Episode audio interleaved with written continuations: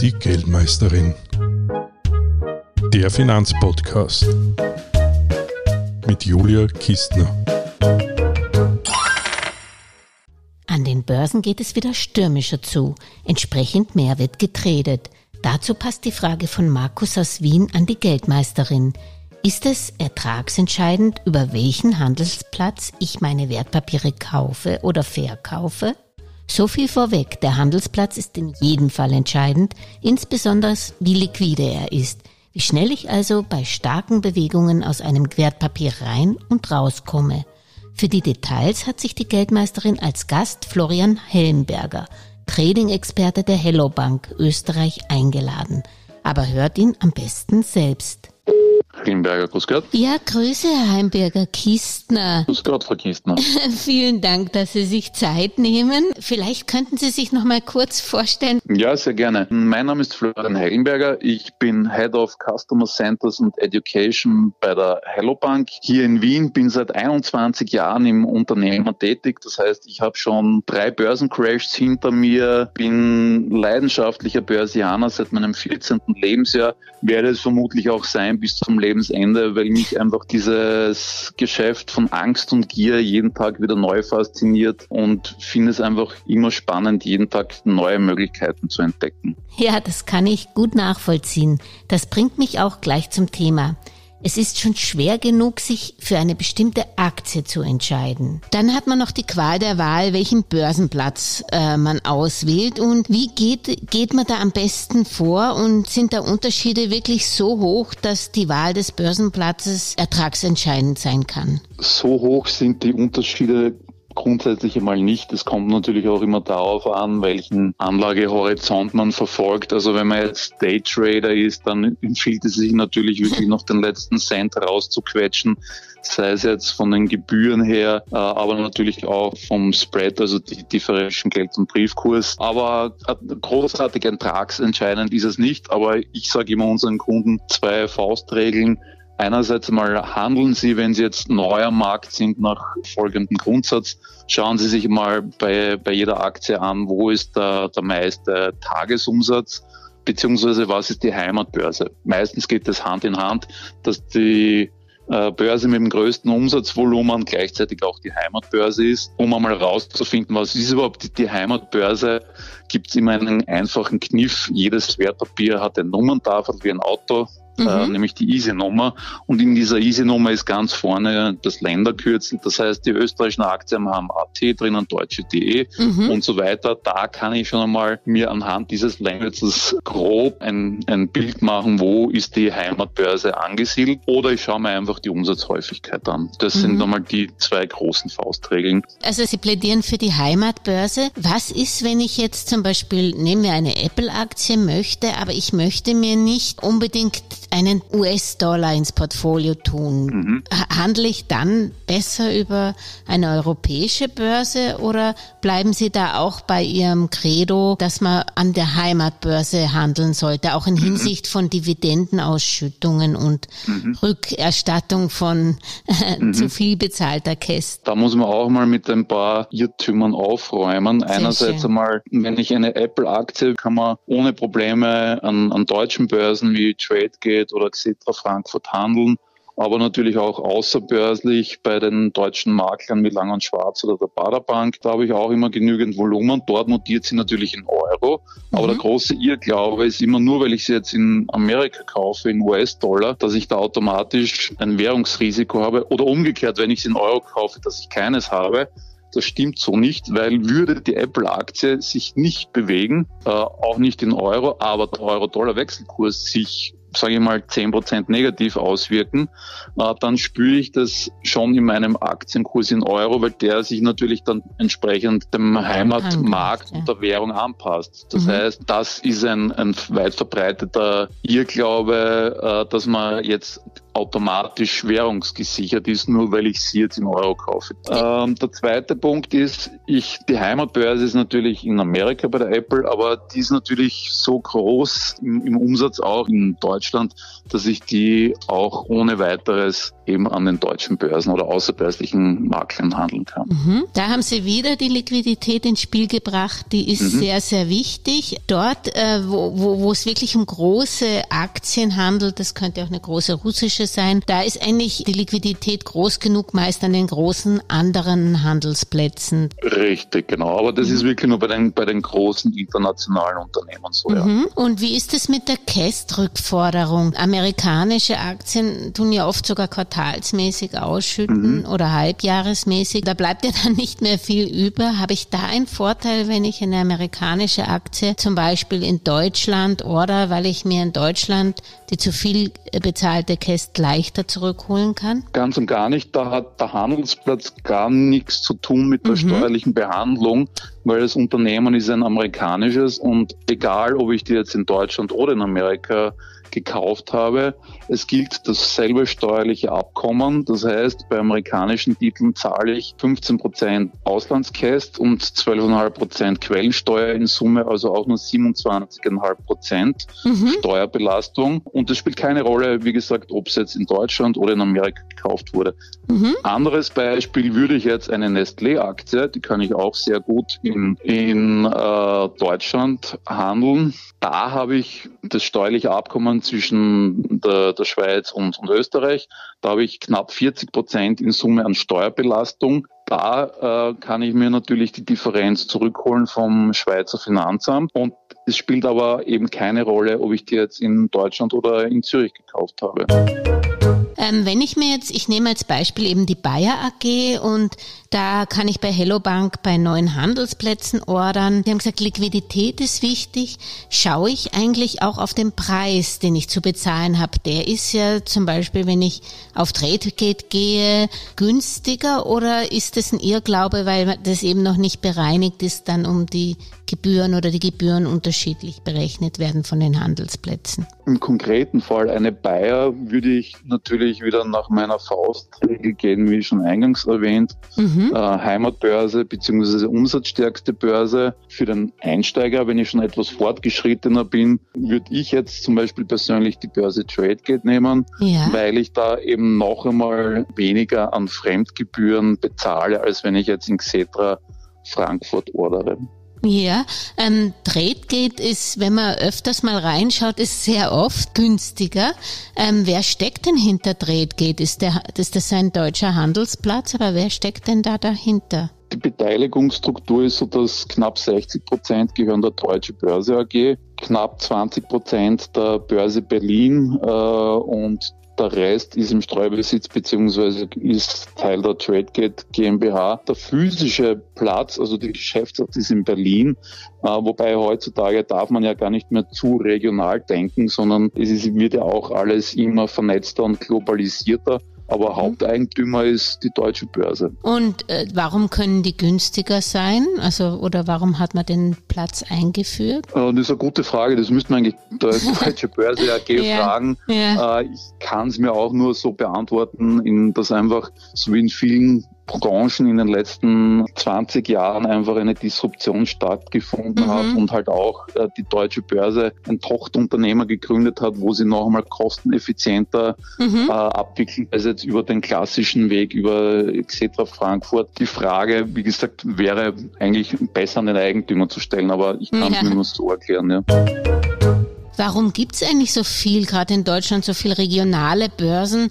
Ähm, muss ich mir als Anleger überhaupt anschauen, Hamburg, Stuttgart, München oder wann macht denn das Sinn, dass ich nicht an die große Börse gehe? Mhm. Und wenn ich die Möglichkeit habe, zum Beispiel in Frankfurt, so wie bei der Bayer in Frankfurt oder Frankfurt Xetra zu handeln, was würden Sie denn da bevorzugen? Zu dem Thema Lokalbörsen in Deutschland. Ähm, ich habe ja vor gut 21 Jahren bei uns in der Bank angefangen und es hat damals schon äh, diese lokalen Börsen gegeben. Da war ja auch Hannover, es war auch noch etc. Es gibt da keinen, ich vergleiche es eher so mit, wie soll man sagen, mit dem Lebensmittelhandel. Da gibt's Spezialanbieter, wie bei uns in Wien zum Beispiel äh, am Graben, äh, mhm. der Meindl, der hat Spezialitäten und dann gibt es die großen Supermarktketten, wo ich alles in, in, der breiten Masse, aber nicht so in der Tiefe habe. Mhm. Und so ist auch meine Erfahrung mit den Regionalbörsen. Die Stuttgarter Börse ist, seitdem ich die Börse kenne, so Spezialist, wenn es um Derivate mhm. geht, das heißt Optionsscheine, Hebelprodukte, aber auch ein großes Angebot an, an ETFs und Anleihen. Aber bekannt und wirklich gut sind sie in der Abwicklung von Derivaten. Und da eben der Vergleich zum Lebensmittelhandel noch einmal, also die großen Börsenplätze, da habe ich alles in, in, in einem breiten Spektrum, aber vielleicht in den Regionalbörsen so noch einmal äh, die Spezialitäten in den einzelnen Segmenten wie Derivaten und Anleihen. Also Anleihen ist ja zum Beispiel München, glaube ich, relativ stark, oder? Ja, die haben sich da auch spezialisiert, wobei heutzutage auch sehr viel natürlich über die, die außerbörslichen Handelspartner abgewickelt werden mhm. kann. Beim Thema Anleihen muss man sowieso sich heutzutage die Frage stellen, bei dem Zinsniveau äh, sind da Anleihen überhaupt lukrativ? Ja. Ähm, das ist aber, über das könnte man auch philosophieren, ja. Wenn wir dann auch nochmal zu dem Xetra und nicht Xetra zurückkommen, ist da immer Xetra besser oder wann handle ich Frankfurt, wann Frankfurt Xetra, wenn ich beide Möglichkeiten habe? Also grundsätzlich einmal ist im Xetra-Handel immer eindeutig mehr Volumen als im Frankfurt-Parkett, wenn man so sagen möchte. Das sieht man mhm. ganz schön an den, an den Umsatzstatistiken der, der großen Titel. Der Vorteil äh, des Pakethandels ist einfach, dass er länger geht bis, bis 20 Uhr. Xetra-Handel mhm. geht bis 17.30, 17.45. Das heißt einfach die längere Handelszeit. Der Xetra-Handel ist für einen, äh, für einen Privatanleger noch etwas günstiger von den Fremdspesen her äh, als jetzt äh, der Frankfurter Pakethandel.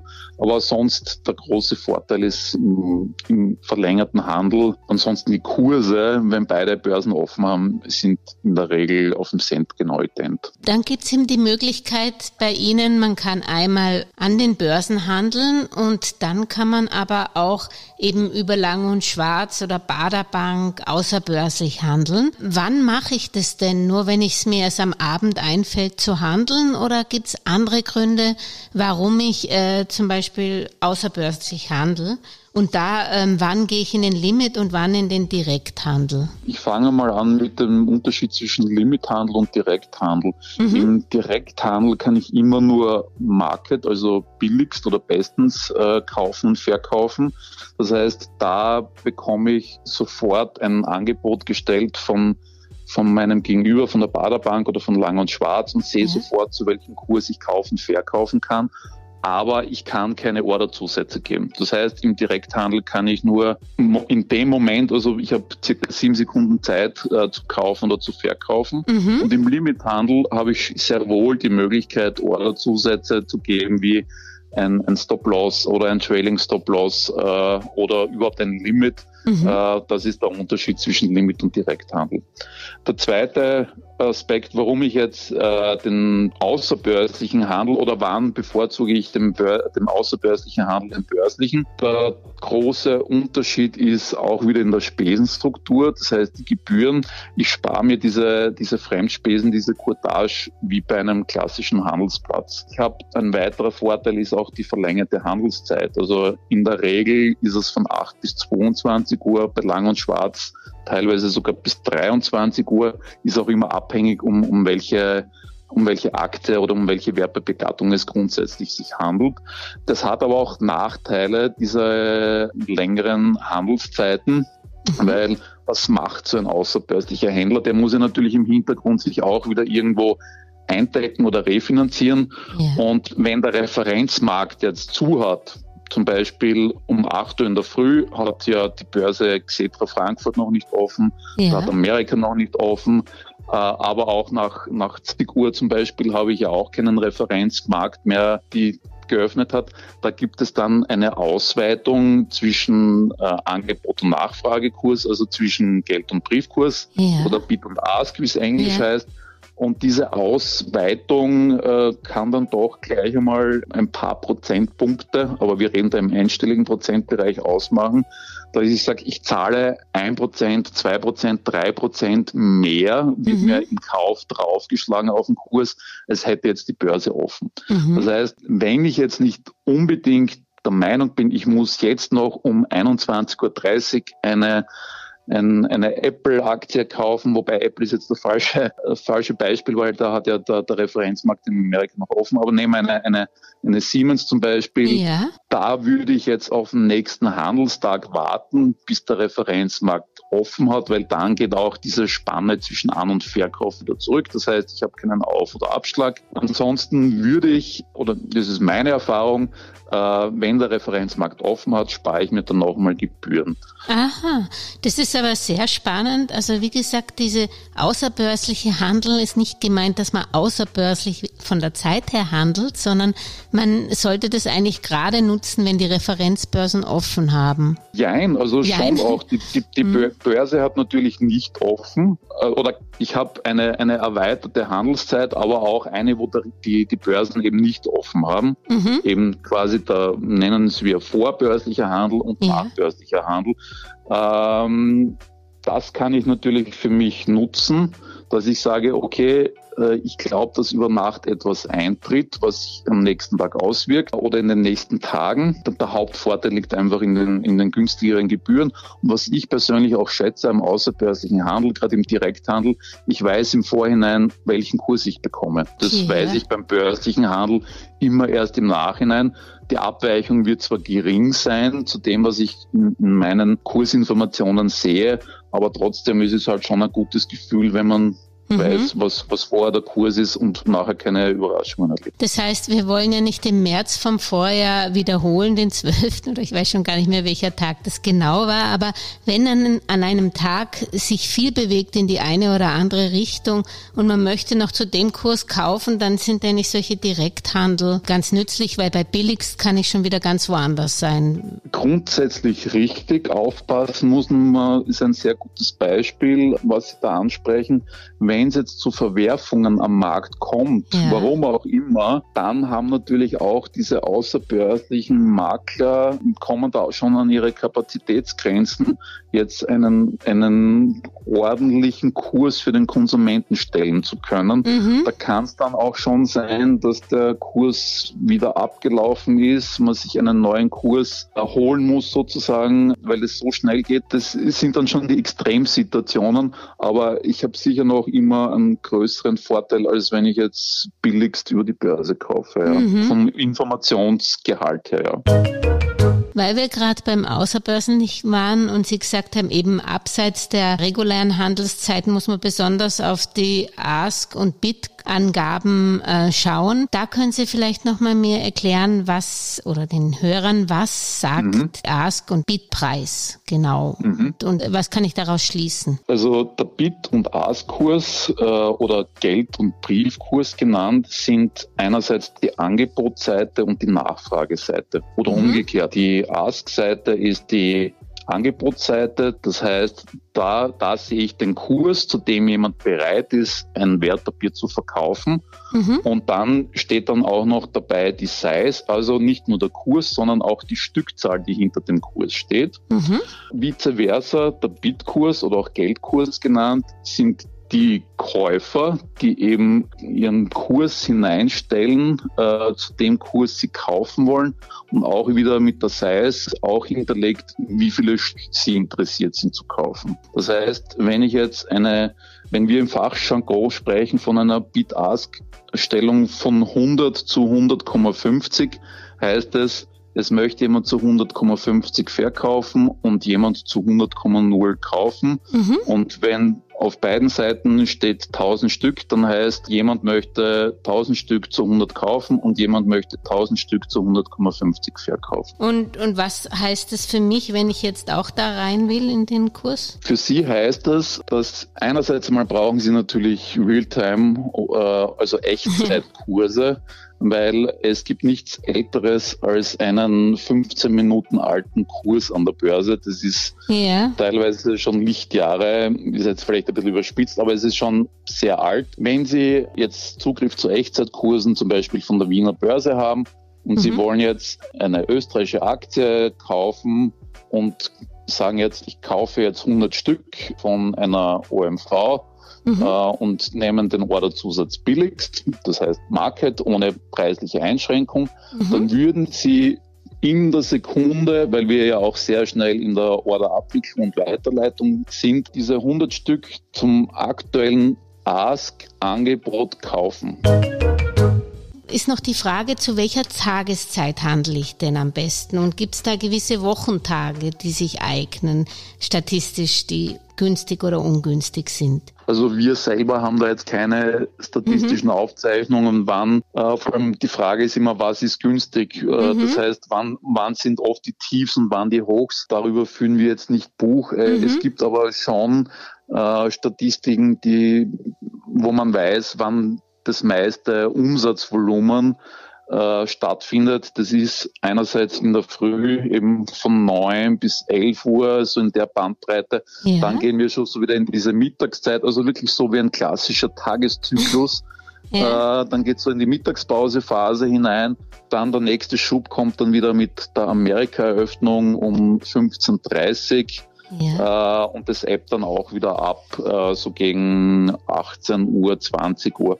Aber man kann es von der Umsatzdynamik her auf die beiden Phasen, da findet wirklich das meiste statt. Mhm. Vormittags zwischen 9 und 11 Uhr, 11.30 Uhr mhm. äh, und dann wieder um die Amerika-Öffnung herum so bis 18, 18.30 Uhr. Muss ich eigentlich beim Verkauf was bedenken, wenn ich jetzt in Deutschland gekauft habe, muss ich auch in Deutschland verkaufen? Ja, weil mhm. im Hintergrund gibt es ja äh, eine, eine sogenannte Lagerstelle, wo wir genau. die Wertpapiere verwahren. Das heißt, ein Wertpapier, was ich in Deutschland gekauft habe, kann ich nur wieder in Deutschland, aber an jeder deutschen Börse, wo es gilt ist, aber auch im, im außerbörslichen Handel wieder verkaufen. Mhm. Selbes gilt auch für Österreich. Wenn ich ein österreichisches Wertpapier an der Wiener Börse gekauft habe, kann ich es nur an der Wiener Börse wieder verkaufen. Zu Stops, äh, was empfehlen Sie denn da den Anfänger? Ich finde ja so, so Trailing-Stops sehr attraktiv, aber die gibt es de facto, wird es ihnen nur außerbörslich angeboten. Äh, warum gibt es es nicht bei allen Aktien? Grundsätzlich einmal hängt es auch vom Handelsplatz ab, weil mhm. irgendwer muss ja diese Order überwachen. Es gibt wenig bis gar keine Börsen, die das überhaupt in ihrem Orderzusatzprogramm haben. Es gibt einen Handelsplatz Getex, der aber bei uns sowieso nicht angeschlossen ist. Aber beim außerbörslichen Handel ist es für alle Titel, die dort handelbar sind, sehr wohl drinnen, das Trailing Stop Loss. Grundsätzlich bin ich ein großer Freund von Stops, weil das Stop-Loss gibt mir als Privatanleger sozusagen, ich nehme die Zügel selber in die Hand, weil ich kann Gewinne, kann ich nie beeinflussen. Wir mhm. machen uns immer viel zu sehr Gedanken. Äh, ich schaue mir ein, ein Wertpapier an, eine Aktie und denke mir, wow, die war schon auf 100, jetzt steht sie bei 50, vielleicht kommt sie wieder dorthin, das wäre eine Verdoppelung. Mhm. Das ist für mich persönlich habe ich in den letzten fünf bis zehn Jahren auch da einen Sinneswandel gemacht äh, und gesagt, ich schaue mir zuerst an, wo ist mein Risiko? Weil wo es hinläuft, nach oben hin, da habe ich keinen Einfluss, da bin ich eh Passagier, aber ja. ich kann sagen, ich steige aus mit meinem Stop-Loss, wenn zum Beispiel 20 Prozent Minus eingetreten sind. Ähm, und das finde ich psychologisch immer sehr gut. Wenn meine Aktie dann um einen gewissen Wert nach oben gestiegen ist, passe ich mein Stop-Loss wieder an. Dieses Sicherheitsnetz kann ich ja immer wieder mitziehen. Mhm. Und somit bin ich irgendwann einmal, also mein, mein schönster Moment ist, wenn meine Aktie gestiegen ist, dass ich mein, mein Stop-Loss auf den Einstandskurs setzen kann, weil alles, was jetzt kommt, ist nur mit die Butter am Brot. Okay. Aber das Brot habe ich mir gesichert. Das ist für mich, plus ja. minus null auszusteigen, ist schon mal der schönste Moment. Das Trailing Stop-Loss ist natürlich ein ideales Instrument, um diesen Prozess dieses Anhebens zu automatisieren.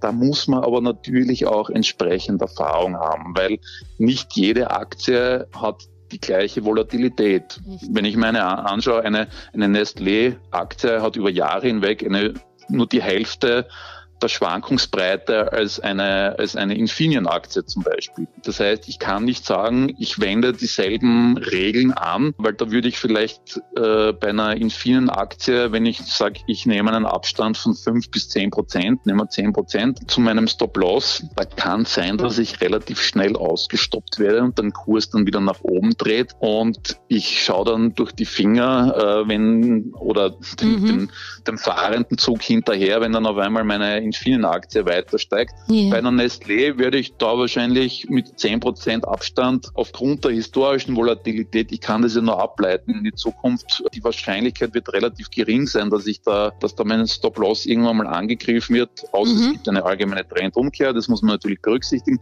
aber man kann da nicht denselben Gradmesser anwenden. Okay, das ist aber ein guter Hinweis, man darf nicht über alle Branchen und Aktien hinweg dieselben Stops setzen, also Abstände, sagen wir mal, zur Stop-Loss zu, zum Kurs, sondern muss das jeweils dem ähm, Unternehmen anpassen und mhm. machen Sie das sofort, wenn Sie kaufen, dass Sie sich ein Stop-Set, Stop-Loss setzen und ähm, warum kann man Stop-Loss nicht länger wie ein Monat oder ein bisschen mehr als einen Monat eingeben? Ich persönlich mache das allererste, was ich mache, ist nach dem Kauf sofort ein Stop-Loss zu setzen. Ich schaue mir eben, wie vorher schon erwähnt, überhaupt vorher an, wo setze ich meinen Stop-Loss, bevor ich überhaupt kaufe. Ja. Zahlt es sich überhaupt aus? Ist der Abstand zwischen meinem Stop-Loss und dem aktuellen Kurs? Ich gehe dann natürlich nach charttechnischen Kriterien vor, mhm. äh, weil diese Widerstandszonen sich immer wieder bewiesen haben. Äh, für Stop-Loss zu setzen ist das immer sehr gut. Ähm, es kommt aber natürlich darauf an, welchen Ansatz ich verfolge. Wenn ich jetzt sage, ich habe jetzt eine Buy-and-Hold-Strategie sowieso für die nächsten zehn Jahre, ja, da werde ich mir schon überlegen, wenn ich jetzt die nächsten zehn Jahre da eh nicht reinschaue oder mehr oder weniger nicht vorhabe, was zu ändern, mhm. dann werde ich das mit dem Stop-Loss nicht machen. Wenn ich jetzt aber sage, ich bin ein ambitionierterer Anleger bis hin zum Trader, mhm. dann vom erst, von der ersten Minute an Stop-Loss reinsetzen. Gibt es eigentlich eine Möglichkeit, sein eigenes Portfolio zu teilen, gedanklich, das oder äh, von der Übersicht her, dass man sagt, das ist der Teil, den ich trete und das ist mein Langfrist, dass ich schneller sehe, wo ich Stops setzen sollte und wo nicht? Mache ich persönlich. Ich, ich sage immer, ich habe zwei Seelen in meiner Brust. Das eine ist der langfristige Investor und das andere ist der, der Trader natürlich im Rahmen unserer Möglichkeiten, unserer Regulatorien in einer Bank. Das ist ja auch, muss man auch äh, ja. berücksichtigen. Aber trotzdem habe ich ein Traderherz äh, und ich mache da sehr wohl für mich eine, eine saubere Trennung. Der mhm. Anleger macht einen Sparplan, Investmentsparplan in Fonds, ETFs in mhm. diese Richtung. Natürlich auch die ein oder andere Summe mal in eine Einzelaktie, aber so im kurzfristigen Bereich, also das, das eine schließt ja das andere nicht aus die Größe des Nennwerts spielt die eine Rolle, weil oft kaufen Anleger oder neue Anleger Aktien nicht nur, weil sie halt eine größere Stückelung haben. Meinen Sie im umgekehrt, dass gerne Aktien mit einem geringen Kurs gekauft werden als welche mit einem höheren Kurs. Ja, genau. Berkshire Hathaway A-Share ist vielleicht mit einem Kurs von 437.260 US-Dollar eine sehr extreme Beispielsaktie. Aber gerade Neulinge an der Börse schrecken auch zum Beispiel von einer Amazon-Aktie mit einem Preis von aktuell 2330 US-Dollar zurück. Auch wenn sie ohne dies bis zu 5000 Euro in den Wert investieren würden. Ihnen kommt der Preis einfach zu hoch vor. Würde sie hingegen bei 233 US-Dollar statt 2330 US-Dollar notieren, hätten sie kein Problem damit, zehn Stück zu kaufen obwohl das in Summe natürlich denselben Preis ergibt. Dabei spielt doch die Stückelung für die Gewinnentwicklung keine Rolle. Ich verstehe, was Sie meinen und das äh, es wird den einen oder anderen sicher abschrecken, mhm. weil wenn ich sage, ich möchte mir ein, ein breit diversifiziertes Portfolio aufbauen, habe 10.000 Euro zur Verfügung, naja, und dann habe ich äh, eine, eine Berkshire oder eine, eine Alphabet etc., die halt von, wo ich mir gerade einmal überhaupt ein Stück kaufen kann und habe dann schon eine zu hohe Gewichtung in meinem Depot. Ja. Äh, das macht es dann natürlich schwierig, dann noch breiter zu diversifizieren.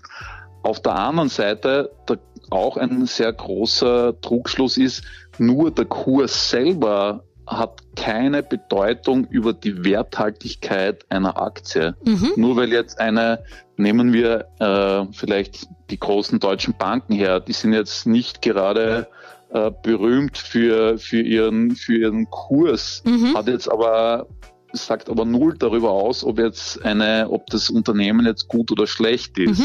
Mhm. Ähm, wobei man heutzutage bei Banken gerade aus Deutschland natürlich vorsichtig sein muss, aber Mhm. auch da muss man trotzdem sagen, der Kurs selber sagt nichts über die Werthaltigkeit aus. Aufpassen muss man aber sehr wohl schon bei Penny Stocks, das Mhm. heißt Aktien, die wirklich im Cent-Bereich notieren. Da habe ich selber in meiner langjährigen Berufserfahrung schon die Erfahrung gemacht, dass manche gerade neue Kunden sich so in eine falsche Richtung entwickeln. Die fangen mit Standardaktien an Mhm. und interessieren sich dann natürlich immer mehr für Börse und dann stoßen sie einmal auf diese vermeintlich sehr günstigen Aktien, die eben im 0, irgendwas Bereich notieren und glauben dann so ein bisschen den heiligen Gral gefunden zu haben und versprechen sich natürlich da enorme Renditemöglichkeiten. Oft ist es dann andersrum, die landen dann im Totalverlust. Das, diese Entwicklung habe ich leider auch schon das Mhm. ein oder andere Mal erlebt und wir versuchen da den Kunden noch ein bisschen auf dem rechten Weg zu halten und schauen, ja, kann man mit ein paar hundert Euro Spielgeld probieren, aber bitte das Kerninvestment soll in soliden Aktien bleiben. Dann ist noch eine Frage, was auch oft eben Anleger sehen, sind diese Teilorders. Sollte man die vermeiden oder hat das eigentlich, führt das nicht zu höheren Spesen? Äh, bei uns selber führt es nicht zu höheren Spesen. Ich war letzte Woche auch mal davon betroffen. Ich habe einen S-DAX-Titel verkauft und wurde zu sieben Tranchen ausgeführt. Äh, war, ist aber kein Problem. Äh, je nach Handelsplatz wird entweder am Tagesende, wenn alle Ausführungen am selben Tag sind, zu einer Abrechnung zusammengefasst, obwohl Mhm. sie filetiert wurde. Und selbst wenn es an einem Handelsplatz, zum Beispiel TradeGate ist so einer, da bekommt man wirklich, da wird es nicht zusammengefasst am Tagesende, sondern wirklich dann gibt's dann je nachdem halt diese Teilabrechnungen. Der Kunde zahlt aber nur alle Quote die eigenen Spesen. Das heißt, es, er hat jetzt keinen wirtschaftlichen Nachteil dadurch. Billigst, das ist auch sowas. Würden Sie generell gerade Einsteigern empfehlen, sich mit, mit Limit zu ordern, ähm, damit man nicht dann überrascht ist, dass man vielleicht doch einen höheren Preis kauft, den man wollte? Pauschal würde ich es nicht sagen. Wo ich jetzt einmal keine Angst oder Sorge haben muss als, als Neueinsteiger bei großen, bekannten, umsatzstarken Aktien, da kann ich sehr wohl billigst kaufen, also ohne Limit. Äh, da wird die Abweichung nur minimal sein. Und was heißt eigentlich eine Limit Order? Das heißt, ich gebe eine Deckelung und meistens ist es ja auch so, dass man jetzt ja auch nicht so viel investiert, dass das jetzt so kurstreibend ist, Mhm. dass ich äh, mit 5000 Euro werde ich jetzt eine, eine Apple-Aktie nicht äh, aus der Fassung bringen. Mhm. Von dem her, pauschal würde ich es jetzt nicht so sehen, aber grundsätzlich ist es schon zu empfehlen, einmal mit einer Limit-Order anzufangen, Mhm. damit man auch ein bisschen ein Gefühl bekommt. Ich kann ja trotzdem das Limit etwas höher setzen. Ich Mhm. werde ja trotzdem dann zum aktuellen Marktkurs ausgeführt. Mhm. Und wann sollte ich eigentlich auch äh, kaufen mit Stops? Das ist mein Lieblingsszenario, ist aber auch oft ein Szenario, was gerade oft Einsteiger nicht ganz nachvollziehen können. Mhm. Für mich ist die Börse sehr psychologisch, teilweise auch äh, aus einem physikalischen Bereich zu betrachten. Stellen Sie sich vor, eine Aktie klettert immer auf 100 Euro und prallt dann wieder ab auf 90. Mhm. Und jetzt macht ihr das dreimal. Von 100 auf 90, von 100 auf 90, von 100 auf 90. So, jetzt habe ich ein sogenanntes Dreifach-Top. Das Mhm. heißt, es war dreimal bei dem Kurs von 100 und jetzt kommt das Physikalische. Da hat sich Druck aufgebaut wie in einem Kilomat in diesem Mhm. Kochtopf, den ich noch von meiner Oma kenne, wo man die Kartoffel mhm. gekocht hat. Und bei 100 geht dann quasi die, der Druck los. Und dieses Einstoppen, dieses Stop-by, würde ich dann bei 100, bei der Marke von 100 oder knapp darüber, muss man sagen, weil es kann ja sein, dass es bei 100 wieder dreht. Mhm. Sagen wir bei 101, weil dann entweicht der Druck nach oben und mhm. die Aktie steigt dann fulminant, sagen wir auf 110. Dann verwende ich im Kauf ein Stop-by, wenn ich auf diesen fahrenden Zug, auf diesen Druckablass aufspringen möchte. Jetzt haben wir ja sehr viele Tipps eigentlich zusammengetragen. Gibt es noch was, was Sie empfehlen können, also was die Wahl des richtigen Handelsplatzes betrifft oder, oder Techniken beim Handel für den Einsteiger auch? Äh, Techniken, also grundsätzlich einmal ähm, so viel wie möglich gute Schulungsinformationen sich mal besorgen, mhm. äh, auf den Webseiten der, der Handelsplätze sich informieren. Da gibt es sehr, sehr viele Publikationen für, für Einsteiger, sei es jetzt bei der Wiener Börse, aber auch bei uns bei HelloBank.at gibt es natürlich mit dem Börsenführerschein auch eine Online-Schulungsplattform, mhm. wo man wirklich alles von A wie Anleihe bis Z bis Zertifikat äh, von der Pike auf lernt. Mhm. Das gebe ich immer jedem gerne mit, diese sich einmal zu informieren. Mhm. Nicht zu viel informieren, das muss man auch aufpassen, weil sonst trifft man eben in, in Nischen vielleicht ab, eben angesprochen auf diese Penny Stocks, yeah. wo man mhm. nicht hin möchte. Mhm. Äh, aber das sind die Informationsquellen, die ich jedem einmal nahelegen möchte. Dankeschön und schönen Handelstag noch, äh, wenn Sie ja, noch weiter Ihnen auch. Schönen Tag noch. Alles Gute. Wiederhören. Danke, wiederhören. Wenn euch diese Folge gefallen hat, würden wir uns freuen, wenn ihr die Geldmeisterin abonniert, weiterempfiehlt oder sogar auf LinkedIn, Facebook oder Apple Podcast liked und kommentiert. Um euch die Zeit zwischen den wöchentlichen Erscheinungsterminen zu versüßen, gibt es ab sofort von montags bis freitags die kleine Schwester der Geldmeisterin, die Börsenminute. Kurzgedanken einer Anlegerin zum Finanz- und Wirtschaftsgeschehen. Die Börsenminuten sind ebenso überall zu hören, wo es Podcasts gibt und auf www.geldmeisterin.com. Ein doppeltes Hörvergnügen. Salam, Servus, Mas Salama wünschen euch Julia Kistner und die Geldmeisterin. An dieser Stelle wie immer der wichtige Hinweis, dass die Inhalte dieses Podcasts der Social Media und Webbeiträge von Julia Kistner und der Geldmeisterin ausschließlich der allgemeinen Information dienen und keine Aufforderung zum Kauf oder Verkauf der genannten Wertpapiere und sonstigen Investments sind. Sie stellen keinesfalls eine Anlage, Rechts- oder Steuerberatung dar.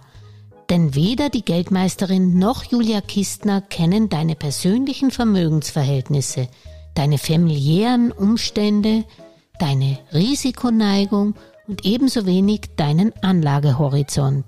Daher haften weder die Geldmeisterin noch Julia Kistner für Anlageentscheidungen, die du aufgrund unserer Medienbeiträge triffst. Es war uns wie immer ein Vergnügen, dich bei deinem langfristigen Vermögensaufbau zu inspirieren. Investieren erfolgt jedoch auf eigene Gefahr. Auf den für dich persönlich richtigen Geldesel musst du schon selbst setzen. Viel Anlageerfolg.